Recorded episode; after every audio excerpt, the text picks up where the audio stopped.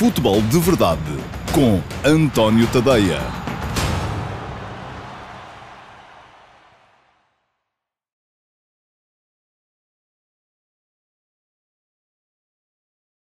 Olá, muito bom dia a todos. Eu sou o António Tadeia e este é o Futebol de Verdade de sexta-feira, dia 18 de uh, setembro de 2020, uh, eh, o dia em que vai começar o Campeonato Nacional de Futebol, a Liga.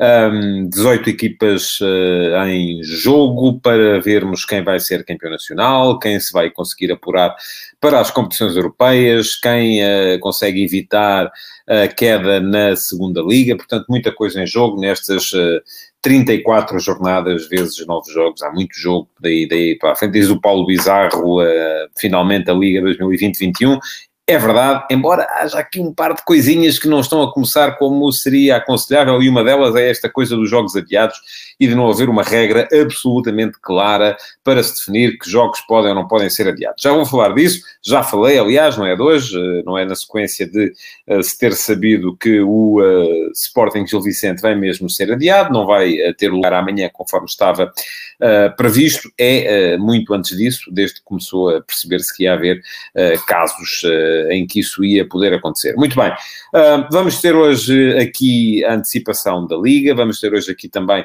uma breve passagem por aquilo que foi a vitória simples, justa, normal, natural, embora conseguida mesmo sobre o final do Rio Ave sobre o Borat Banja Luka, na Bósnia, a permitir à equipa Vila Condense uh, chegar à terceira pré-eliminatória da Liga Europa, onde vai estar também o Sporting. Uh, o Rio Ave vai defrontar fora o Besiktas, da Turquia, jogo complicado. O Sporting que recebe em Alvalade o Aberdeen, uh, da Escócia, jogo se calhar um bocadinho menos complicado, mas também não isento de dificuldades. Portanto, é muito importante que Portugal consiga meter mais estas duas equipas na fase de grupos da Liga Europa, e já expliquei aqui ontem porquê, uh, porque, uh, seja como for, o, uh, a pontuação final de Portugal vai ser a dividir por 5, foram 5 as equipas que entraram no início, e se estas 5 equipas puderem todas elas depois contribuir com pontos na fase de grupos, excelente, um, até porque no ano passado a ultrapassagem de Portugal à Rússia se teve muito a ver uh, com o facto de Portugal ter 4 equipas na fase de grupos da Liga Europa, onde os pontos são mais fáceis de conquistar enfim, não é? Uh, diz o Correio é fixe que nunca se falou tanto em lugares de saúde, e é verdade. E a questão é que eu ainda não percebi como é que isto funciona, porque uh, não percebi quem é que tem autoridade para adiar jogos, quem é que não tem. Para mim, isto era muito simples. Mas era tão simples. Era quem está, quem testes negativos, não, porque não há testes negativos, há não detectáveis. Ah, e eu sei disso porque já fiz um. Uh, quem está uh, negativo ou não detectável pode jogar. Ponto final. Depois, uh, se uma equipa, para não se virtuar a, a, a, a, livre concorrência, se uma equipa tiver, imaginemos, um, entre os seus jogadores positivos para COV-SARS-2, tiver, por exemplo, mais de 6, mais de 7, enfim, estipula-se um número entre aqueles que uh, fizeram pelo menos metade dos minutos uh, de competição que a equipa já teve este ano, a equipa tem legitimidade para pedir o adiamento do jogo. Porque aquilo que vai acontecer daqui para a frente, uh, com esta ideia, que eu agora por acaso fiquei baralhado, porque aquilo que eu me pareceu ter percebido das declarações do secretário de Estado António Lacerda Salles no início da semana era que a decisão de se havia um jogo pertencia ao delegado de saúde da região onde o jogo se ia realizar mas não foi o delegado regional de saúde de Lisboa que adiou o Sporting Gil Vicente, foi o do Norte. Uh, e, portanto, uh, aparentemente pode ser o delegado regional de saúde da região do clube que, uh, que joga fora também. Portanto, já aqui há dois delegados a poderem tomar este tipo de decisões. E depois, se um delegado numa circunstância diz que sim senhor, vamos adiar o jogo porque esta equipa aqui tem 9, 10, 11 infectados, e depois há outro, noutra circunstância, porque é outro, pensa de maneira diferente, uh, que decide de outra forma, já vai estar aqui a, a, verdade desportiva a ser afetada. E, é isso que não queríamos. Um, e mesmo, que, mesmo que, não, que, a, que a razão de base, obviamente eu acho que os delegados regionais de saúde têm mais em que pensar do que estar a pensar em quem é que vai ser o campeão nacional de 2020-2021.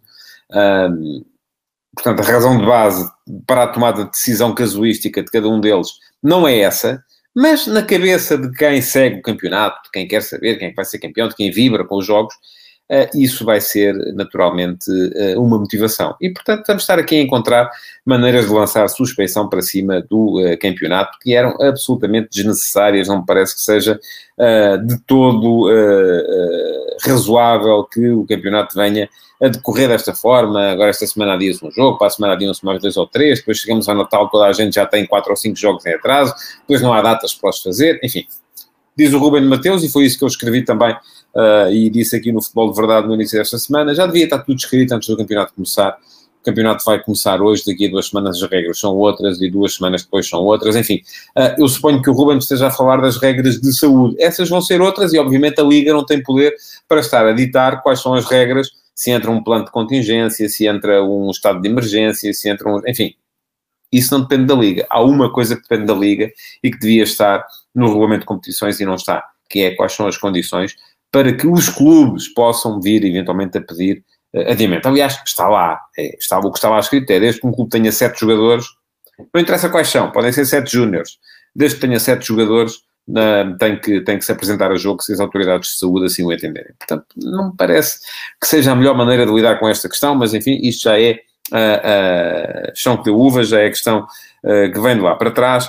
Vou ler este comentário do Mário Pinto, a ser, desde que tenha 11 jogadores para colocar no terreno e os clubes mais pequenos, como podem fazer, aliás, vejo tanta gente a pressionar para que o Gil Vicente fosse ao jogo com menos 14 jogadores, isto não é liga da verdade nenhuma. Mas, ó Mário, e onde é que nós colocamos uh, o limite. Não é? A questão é essa. Eu estou aqui a tentar estabelecer um limite, precisamente para haver verdade, que é uh, o Gil Vicente tem menos 14, enfim, acho que são 11, enfim, é? é, é, irrelevante. Uh, jogadores. Mas se tivesse só menos 10, já tinha que ir a jogo? Não é? É esse limite que tem que estar a ser, que tem que ser colocado claramente nos regulamentos, e para mim a minha proposta foi essa, ninguém ligou nenhuma, também ninguém tinha que ligar, porque eu não faço leis, eh, era, eh, é porque não é, não é a mesma coisa um clube ficar sem 14 jogadores da equipa uh, de sub-23 que compete no, no, na, na, no Campeonato Nacional de Sub-23 ou ficar sem 14 jogadores que são titulares da equipa principal. Convenhamos, não é a mesma coisa, pois não. Portanto, a, a, a questão que se coloca aqui não é no número de infectados, não é no número de jogadores que são proibidos de ir a jogo, é no número de jogadores relevantes. E como é que se define a relevância dos jogadores? Enfim, é perceber a sua utilização até então uh, nos eh, jogos de competição que a equipa teve. Bom, conforme disse, isso já foi chão que deu uva, já, já está lá para trás. Uh, queria, antes de entrar no, uh, na antecipação do, do início do campeonato, uns outros dois temas que tinha aqui previstos para hoje. Um deles é a boa exibição do Rio Ave ontem na Bósnia, sobretudo na segunda parte. Aquilo que vimos na primeira parte foi um Rio Ave, uh, tal como o Benfica, na, na, no jogo uh, na Grécia contra o PAOK, um Rio Ave dominador, mas uh, sem ser capaz de criar desequilíbrios, sem ser capaz de ser decisivo nas zonas de criação e por isso mesmo sem ter oportunidades de golo uh, durante o primeiro tempo. No segundo tempo, e sobretudo com a entrada do Gelson Dalla, que me parece que mexeu muito com o jogo, uh, as coisas mudaram. O Rio Ave teve uh, primeiro um remate do próprio Gelson, que o guarda-redes desviou com uma grande defesa por cima da barra, depois o cabeceamento do Tarantini ao posto, também com defesa do guarda-redes. Enfim, estava o Rio Ave a carregar, a carregar, a carregar, cada vez mais em cima do Boratz, que, que cada vez menos era capaz de sair da sua, da sua zona defensiva, mas o golo não aparecia e já começava a pairar sobre o jogo o espectro de um prolongamento que o Rio Ave com certeza não quereria, porque vai ter jogo de campeonato no fim de semana, vai ter jogo outra vez, uh, se ganhasse, como acabou por ganhar, uh, nas uh, competições europeias, depois na próxima quinta-feira, na Turquia contra o Besiktas, e isto significava que, além do mais, estava o Rio Ave a colocar-se em risco, porque num prolongamento pode sempre acontecer alguma coisa de diferente, há um golo que vira completamente o jogo ao contrário, um, mas felizmente para os interesses do Rio Ave e de Portugal isso não aconteceu, e o Rio Ave acabou por... Um, por uh, ganhar por 2-0. Diz o Nuno Cunha que foi mais um grande jogo do Superlativo Geraldos ou não. Eu, por acaso, acho que não foi e acho que o Nuno Cunha está uh, precisamente a, a, ironizar com essa, com essa questão. Um, acho que, que Geraldes e Piazon muitas vezes acabaram por ocupar as mesmas uh, posições uh, e durante muito tempo faltou ao Rio Ave a capacidade para alargar o seu jogo. Pergunta-me o Ruben Mateus quais são as possibilidades do Rio Ave frente ao Besiktas. Uh, eu diria que o Besiktas é favorito, não só porque joga em casa, mesmo sem público, mas porque de facto tem mais orçamento, melhores jogadores, mas atenção, porque este Rio Ave parece uma equipa sólida, uma equipa competente. Ontem mesmo, durante o período em que não era capaz de criar desequilíbrios na frente, nunca deu ao adversário grandes veleidades, manteve sempre o seu, o seu equilíbrio, até mesmo em momentos de transição defensiva, e, uh, portanto, parece-me que Rio Ave vai a Istambul para discutir um, a presença no, uh, no play-off. e por acaso acabei por não ver neste início de futebol de verdade um, se já há adversários, por acaso nem vi a que horas era, o sorteio era hoje, uh, o sorteio para o playoff, Uh, e provavelmente já, enfim, se algum de vocês uh, tiver essa informação e souber quais são as possibilidades uh, à frente dos clubes portugueses, caso eles sigam em frente na competição, eu ainda posso aqui dar um saltinho rapidamente à app da Liga Europa para perceber se de facto, provavelmente o sorteio até era à tarde, porque eu isso falhei, não fiz, não vi a que horas era o sorteio, mas se alguém tiver essa informação, um, pode perfeitamente colocá-la por aqui, uh, para que eu possa também uh, falar alguma coisa sobre esse tema. Bom, outro tema de ontem. Não, o sorteio vai começar daqui a uh, 19 minutos, portanto vai ser já depois do futebol de verdade. Ninguém tem essa informação, a não ser que seja adivinho. Ora, aí está. Uh, outro tema que eu queria um, abordar aqui hoje tem a ver com uh, aquilo que se passou uh, ontem com a retirada dos nomes dos políticos da lista da Comissão, da Comissão de Honra da lista de apoio uh, à eleição de uh, Luís Filipe Vieira para Presidente do Benfica e com aquilo que foi o comunicado emitido por, por Vieira na, na, sequência do, do, do, acontecimento. E eu passo a citar aquilo que Luís Filipe Vieira escreveu no, no seu comunicado eh, que é triste que 46 anos depois do 25 de Abril se tenha de censurar quem livremente decidiu manifestar o seu apoio, mas o populismo e a demagogia dos dias de hoje obrigam-me a fazê-lo de forma a terminar com uma polémica injustificada e profundamente hipócrita. Ora bem, não enfio a carapuça. Uh, não acho que seja injustificada e, sobretudo, não é de todo hipócrita. Eu estou aqui a defender aquilo que eu penso. Ora bem, e, e quando uh, Vieira vem dizer que, vem falar no 25 de Abril, caramba, vocês sabem, por exemplo, que eu, enquanto jornalista, não posso fazer publicidade. Não é? Eu uh, também podia dizer assim, não, mas isto é o António Tadeia cidadão, que de repente vai aqui fazer publicidade para conseguir fazer um complemento de ordenado, e porque, atenção, estamos aqui a falar da liberdade, e o 25 de Abril, e tal, e o 25 de Novembro, e não sei quê, liberdade, liberdade. Não, liberdade nada, não é? Não é liberdade. Eu tenho responsabilidade, o meu dever enquanto jornalista obriga-me a ter uma um, atitude de isenção total, obriga-me a colocar-me exatamente ao centro e, portanto, eu tenho que aceitar isso. Das duas, uma, ou quero ser jornalista e não faço publicidade, ou não quero ser jornalista e posso ir para aqui dizer que o refrigerante A é muito melhor que o refrigerante B e que o, enfim, por aí afora. Uh, e que o banco A uh, trata melhor do nosso dinheiro do que o banco B, e portanto vão lá todos meter o vosso dinheirinho no banco A e não metam no banco B. Isso, uh, enfim, não posso fazer isso. E não vou dizer que é hipócrita, nem que uh, é injustificado, uh, nem que uh, eu, se deixar de ser jornalista, posso fazê-lo perfeitamente. Já não sou obrigado ao tal dever de isenção e de imparcialidade. Um, mas enquanto quiser ser jornalista, não posso. E aí está a questão que se coloca perante os membros, eh, perante o Presidente, o Presidente da Câmara Municipal de Lisboa, perante o Primeiro-Ministro, é precisamente essa. Não há cá o António Costa cidadão e o António Costa Primeiro-Ministro. Não, são a mesma pessoa. E aquilo que, não, não diz-me o Luís Mangeroni, eu já lá vou.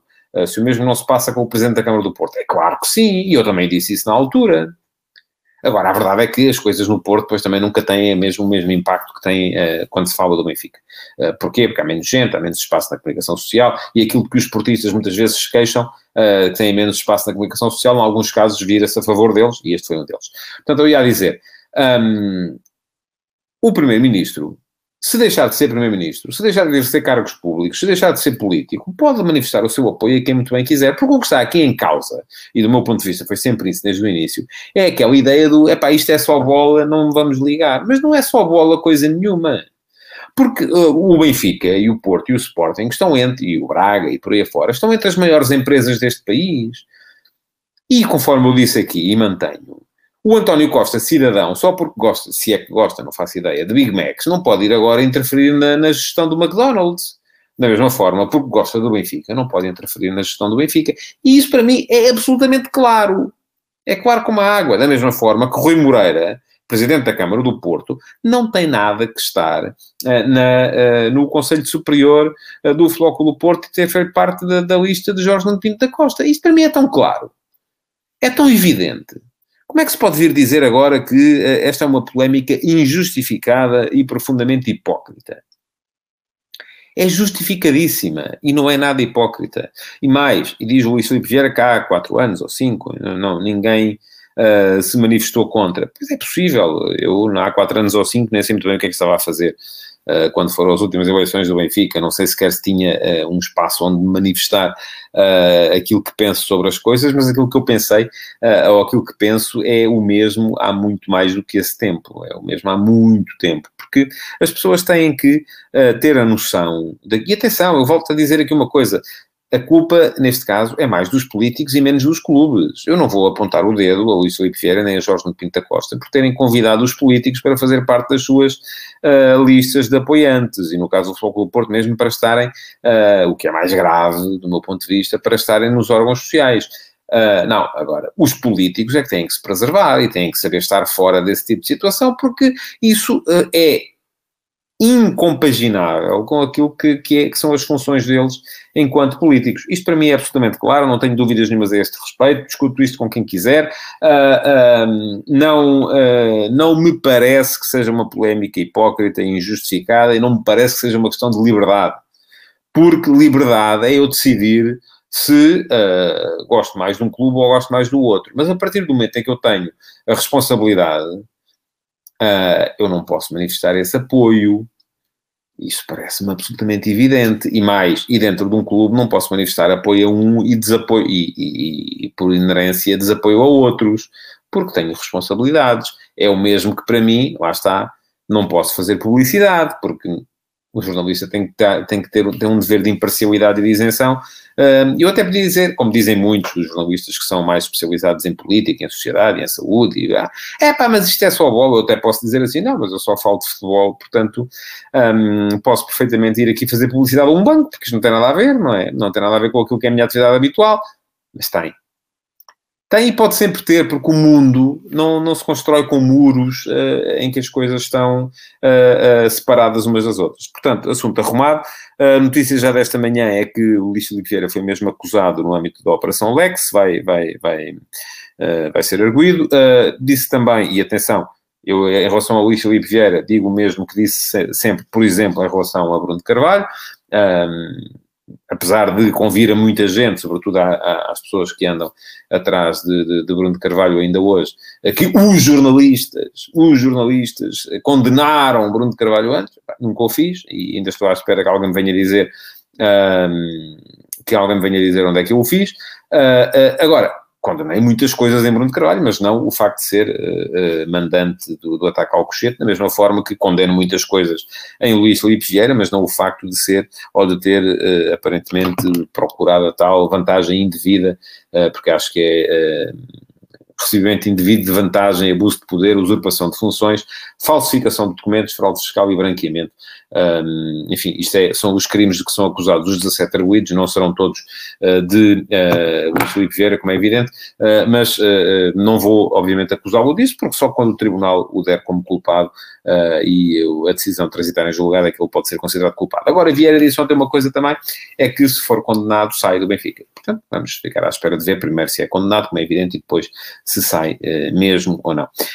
mas isto, enfim, estamos aqui a avançar já muito mais do que aquilo que seria uh, razoável fazer neste momento, porque lá está, acusado não é culpado e uh, é aquilo que eu sempre disse em relação a todos. E já sei que vai aparecer aí muita gente a dizer que não é assim, que os jornalistas fizeram isso, aquilo e aquilo outro. Eu não sou o jornalista, sou, sou só um, sou o António Tadeia e, portanto, sou responsável por aquilo que disse, uh, fiz e escrevi uh, durante, durante esse período. Ora bem, Vamos falar de futebol, uh, vamos entrar na Liga 2020-21, começa logo, 19 horas, Futebol Clube Famalicão Benfica, um, jogo interessante, aliás, uh, esta primeira jornada coloca frente a frente quatro dos seis primeiros classificados da época passada, e uh, estava aqui a olhar para as equipas prováveis para o jogo de hoje, pergunta-me o João Moreira que o Benfica esperar hoje, se é demolidor, ou como dizia o Jesus, é para arrasar, uh, não sei, vamos ver. Um, o Fogo Famalicão vai estar com certeza mais fraco do que estava na época passada. Perdeu muita gente. E isto é um bocado a, a consequência natural daquilo que é a estratégia desportiva, um, a estratégia em termos de política desportiva da SAD do Famalicão. O Famalicão é, um, é, um, é uma SAD que tem uma série, enfim, funciona um bocado como subsidiária de uma série de outros clubes, aliás, o acionista maioritário da SAD do Famalicão é um dos maiores acionistas também do Atlético de Madrid eh, e, portanto, já é fácil perceber eh, que as coisas eh, estão, estão ligadas, mas a verdade é que o Famalicão fez na época passada uma temporada extraordinária, tendo em conta que tinha acabado de subir da segunda Liga, andou ali a lutar, chegou a andar à frente do campeonato, andou a lutar pela presença nas competições europeias até ao final, perdeu a mesmo sobre o final, mas como tinha muitos jogadores emprestados, acabou por ficar sem eles e vai agora tentar repetir o milagre. Não vai ser fácil, vou já dizer. Estou a olhar para a equipa que se prevê uh, que o João Pedro Sousa faça alinhar hoje e vejo um, dois, uh, três, quatro, cinco, seis, seis jogadores que estavam no uh, plantel ano passado. Patrick William, uh, Richelli, Gustavo Assunção, Guga, Ruben Lameiras e Tony Martínez. Sendo que Tony Martínez deve estar de saída para o Porto, assim que o Porto for capaz de resolver as questões uh, de, uh, que tem com os avançados que já tem no plantel. É muita gente nova e, sobretudo, é um 11 novo, um 11 que ainda por cima não teve oportunidade de ser testado em jogos particulares, uh, mas vai ser uma, uma, uma caixinha de surpresas, não é? Aquilo que pode sair desta equipa do Famalicão. Vamos ver o que é que sai dali. Certo é que o Benfica também deve mudar algumas pessoas, alguns jogadores, relativamente à derrota em Sabónica contra o PAOK. Um, diz o José Fidalgo que o Famalicão continua com um grande investidor. Por que razão baixar as expectativas da época? Porque, ouça, um, quem marca os golos não é o investidor, são os jogadores, e os jogadores são outros, não é? Agora, os do ano passado deram certo, uh, os deste ano vamos ver. Uh, são jogadores uh, sedentários nos clubes a que esse grande investidor tem uh, acesso, não é? Portanto, vamos ver. O ano passado também acharia que aquilo era uma estratégia altamente arriscada, acabou por resultar, mas não resulta sempre, não é? Não, não é, não, é, não é normal que resulte sempre. Um, o Benfica também deve mudar muita gente e deve mudar sobretudo na frente. Pergunta-me o Ricardo Freitas se não seria melhor um 4-3-3 com Weigl, Gabriel e Pizzi no meio, Waldschmidt, Everton e Darwin na frente. É capaz de andar um bocado perto disso hoje. Eh, não sei se vai jogar Weigl. Eh, aparentemente o que está eh, em causa aqui é a passagem de Pizzi para a posição de segundo médio. Eu já tinha falado nisso aqui há semana e meia. Uh, porque me parece que o Benfica jogou com jogadores muito iguais em Salónica, na proximidade do ponta de lança. Uh, Everton, uh, Pedrinho, Pizzi, são todos jogadores muito iguais. e para mim o segredo ali passa muito pela entrada de Darwin, vamos ver o que é que ele dá, o que é que ele é capaz de dar, e de Waldschmidt, que me parece que tem de, tem de jogar. Acho que tem de jogar, acho que é um jogador que um, é internacional alemão, está, é, ocupa precisamente aquela posição em que o Benfica mais falhou no jogo contra o PAOK, que é a posição atrás do ponta de lança, que é a incapacidade para criar uh, desequilíbrios em zona de criação, e portanto parece-me que uh, o Waldschmidt uh, vai, vai jogar. veremos o que é que muda mais se Pizzi passa de facto para o meio campo, se entra Gabriel, se sai Weigl, uh, se sai também o Tarapti, admito que sim, uh, se aparece o Rafa em vez do Pedrinho ou não, portanto há muita coisa, se entra o Darwin para o lugar do Seferovic na frente, vai haver com certeza um Benfica uh, razoavelmente diferente um, no, jogo de, no jogo de hoje, e um Benfica que precisa de dar, de dar a resposta relativamente àquilo que vai ser o jogo. Diz-me o Bruno Moreira que o Pizzi anda a gasóleo e que para a posição de 8 não tem intensidade suficiente. Eu admito que sim, um, que de facto é um jogador que chegou a fazer meia época com Jesus a 8, quando saiu o Enzo Pérez para o Valência, um, mas uh, depois disso voltou à aula e entretanto passaram-se 5 anos. É?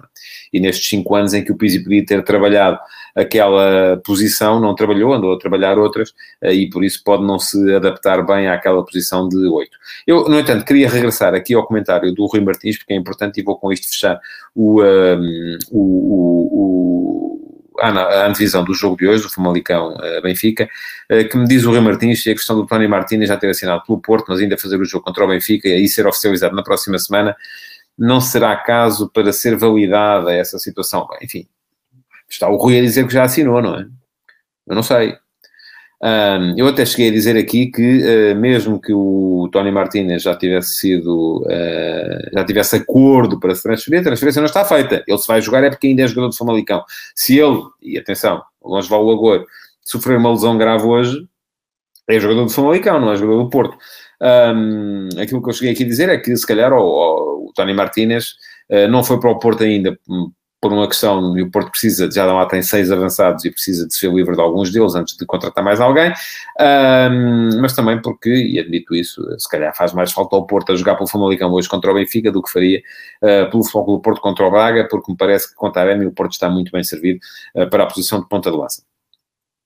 Diz o Luís Ventura que se o Vale Schmidt jogar hoje e jogar bem, mais difícil será o perdão dos benfiquistas ao Jesus. Ouça, Luís, é um jogo. Uh, eu acho que Vale Schmidt faz sentido neste Benfica. É, Vale Schmidt e Gonçalo Ramos são as uh, únicas soluções que o Benfica tem para a posição de segundo avançado. Agora, não vai jogar os jogos todos, há de haver jogos em que ele não joga e jogam outros. Bom, olhando para a Liga, e eu hoje de manhã no último passo escrevi sobre isso, um, quem é o favorito? As casas de apostas, as principais casas de apostas que operam em Portugal apontam todas para o mesmo nome, que é o Benfica. Uh, e uh, preciso aqui do papel para ter a certeza, com odds que vão entre os 1,55 e os 1,83, uh, ah, o que quer dizer que não chega sequer para duplicar o dinheiro daqui até ao final da, da Liga. e todas apontam o Flóculo Porto perto do Benfica nessa, nessa, nesse desidrato, com odds entre os 1,87 e os 2,10. Portanto, em alguns casos, bem escolhidos, já conseguem duplicar um, o dinheiro uh, investido, mas é muito tempo, não é? Isto é coisa que só paga lá para maio. Eu, por acaso, nunca fui de apostar nos campeões nacionais, precisamente por causa disso. A malta, a malta que aposta precisa de, uh, de ver a adrenalina ali, o resultado a saltar. Bom, Uh, a questão é que, uh, por que razão é que o Benfica é favorito? Não é? Porque, eu também acho que o Benfica é favorito para ganhar o campeonato deste ano, uh, porque olho para os dois plantéis e parece-me que o do Benfica é mais forte. Agora, atenção, há aqui questões que, e eu escrevi um bocado sobre isso hoje de manhã, há aqui um de dois enguiços que vai ter que ser quebrado, eu vou explicar quais são. Já vai para quatro anos que não há um bicampeão em Portugal. isto é, a equipa que ganha o campeonato, no ano seguinte não consegue ser campeã o Benfica uh, perdeu o campeonato para o primeiro Porto de Sérgio Conceição, quando podia ter conseguido uma série inédita de títulos. Depois, a seguir, o Porto de Sérgio Conceição perdeu o campeonato para o Benfica de Bruno Lage, e não conseguindo assim ser bicampeão. E no ano passado, o Benfica de Bruno Lage, e depois Nelson Veríssimo, voltou a perder o campeonato para o Foco do Porto de Sérgio Conceição. E isto tem a ver uh, com muitos fatores, e um deles pode ser o facto de... Uh, de uh, o título vir apaziguar, de certa forma, uh, a sede de vitória nos plantéis. É? Uma equipa que ganha, à partida, tem logo menos fome para ganhar. Mas há outra questão, e portanto isto pode dizer que o Porto neste momento vai entrar em campo mais tranquilo, até porque tem a Liga dos Campeões, enfim, não, não tem a mesma sede de vitória uh, que já chegou a ter e portanto uh, poderá eventualmente facilitar um bocadinho. É isso que tem acontecido nos últimos anos, pelo menos. Agora, há outra questão também Uh, é que uh, desde esse ano, precisamente, em que uh, o Benfica foi bicampeão pela última vez, há quatro anos, na altura nem foi bi, foi tri, um, que o Benfica não. que, que o campeonato não permeia a equipa que mais investe. por exemplo, no ano passado, o maior investimento no mercado foi feito pelo Benfica e o campeão foi o Porto. Há dois anos, o maior investimento no mercado foi o Porto e o campeão foi o Benfica. Há três anos, imaginem, foi o último ano de Jorge Jesus no Sporting, o maior investimento no campeonato uh, em reforços foi feito pelo Sporting uh, e o campeão foi o Porto. Uh, portanto, essa ideia de que o Benfica vai ser campeão porque investiu muito também é uma ideia perigosa e que não tem necessariamente de ser assim. Portanto, aquilo que me parece a mim, eu diria Benfica ligeiramente favorito face ao Foco do Porto, mas nada que o campeonato não possa mudar. Eu, ano passado, por exemplo, um, também achava que o Benfica era favorito e o Porto foi campeão. Há dois anos, curiosamente, achava que o Porto era favorito e o campeão foi o Benfica. Um, a verdade é que nós nos sentimos sempre muito condicionados pela questão do investimento. Eu acho que é essa que é a questão fundamental. Uh, olhamos para uma equipa e o Benfica investiu já 80 milhões e parece que Jesus ainda quer pelo menos mais um defesa central, embora já pareça mais disponível para abdicar do tal avançado que vai à busca do espaço. Uh, mas uh, parece-me que a questão do, do, do, do, investimento é sempre decisiva. O Porto, neste momento, olha-se para a equipa e está mais forte que do ano passado, com a integração de uh, Medi Taremi. o Benfica parece-me que está também mais forte do que o ano passado, com Vertonghen, Darwin, Waldschmidt, eh, o Everton, enfim, são jogadores que eh, me parece que vêm trazer qualidade ao 11 do Benfica, uh, mas também me parece que o Braga está mais forte, com Castro em vez de Palhinha, ainda o Almusrati para servir de...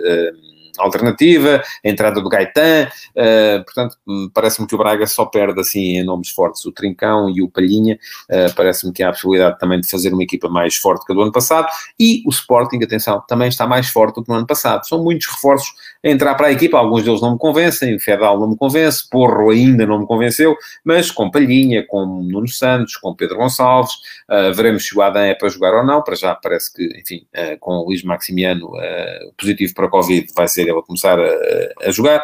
Um, mas também o Sporting está mais forte. E atenção, eu acho que Braga e Sporting terão sempre uma palavra a dizer. Eu já sei que há quem, quem acha que não, que há quem acha que o Sporting não tem hipótese nenhuma, que o Braga, enfim, é do campeonato, ah, mas, enfim, eu olho para aquilo que foi o comportamento do Sporting, do Ruben Amorim, no final da época passada, e o Sporting poucas vezes facilitou, é verdade que perdeu com o Benfica e o Porto, mas não perdeu com mais ninguém, ah, e tinha uma equipa muito inferior àquela que tem este ano. A equipa do Sporting que acabou o campeonato passado é muito inferior àquela que já lá está neste momento, e não sei se vai sair gente, também é um fator a ter em conta. Portanto, eu diria uh, Benfica e Porto uh, favoritos, uh, Sporting e Sporting Clube Braga outsiders, e há muito aí quem fale depois nas outras equipas. Eu acho que é preciso ter em conta uh, o Vitória Sport Clube, parece-me ter uma equipa bem construída também. Vamos ver até que ponto a inexperiência do Tiago como treinador vai ser um, um, peso ou não. O Boa Vista, que me parece que se reforçou muito bem. Vamos ver como é, o que é que vai dar. Há ali muita veterania, mas uh, se aquilo começa a encarrilar, pode vir a dar bons resultados em termos de acesso às condições europeias. Famalicão é aquela incógnita que, que, já vos disse, e o Rio Ave, atenção ao Rio Ave, não é? Porque o Rio Ave dá, tem um plantel uh, também ele forte uh, e um plantel que não fica a dever nada ao plantel que tinha no ano passado. Parece-me que são estas as equipas que podem andar lá em cima a lutar uh, pelas competições europeias, se tiver, já disse aqui também, se tiver que escolher uma surpresa, e não acredito que seja para andar tão lá em cima, mas parece-me que o Farense está a fazer uma equipa muito, muito interessante. Pronto, um, nem, nem, vos avisei hoje que podiam deixar perguntas, felizmente vocês foram no fazendo, o Futebol de Verdade já vai longo. Um, as perguntas a que eu não respondi ainda ficam guardadas para o Q&A de amanhã uh, em que vou responder às melhores perguntas uh, da semana. Vai ser amanhã ao meio-dia e meia um, no meu site e no meu canal de Dailymotion, com links publicados nas minhas redes sociais, portanto, uh, só têm que clicar e ir lá ver, sobretudo aqueles que fizeram perguntas e ainda estão à espera da resposta, e serão com certeza muitos. Para já, o que me resta fazer é agradecer-vos por terem estado aí desse lado, pedir-vos que metam o vosso like, comentem ainda, porque ainda tenho umas horas, porque vou gravar um, o QA de amanhã, não vou fazer muito direto amanhã, vou gravá-lo já hoje, mas quem quiser ainda tem umas horas para deixar perguntas uh, e que partilhem esta edição do Futebol de Verdade, é particularmente importante que o façam para que os vossos amigos também possam assistir. Muito obrigado então por terem estado aí e até amanhã é mais um QA ou então até segunda-feira em mais um Futebol de Verdade. Futebol de Verdade, em direto de segunda a sexta-feira, às 12h30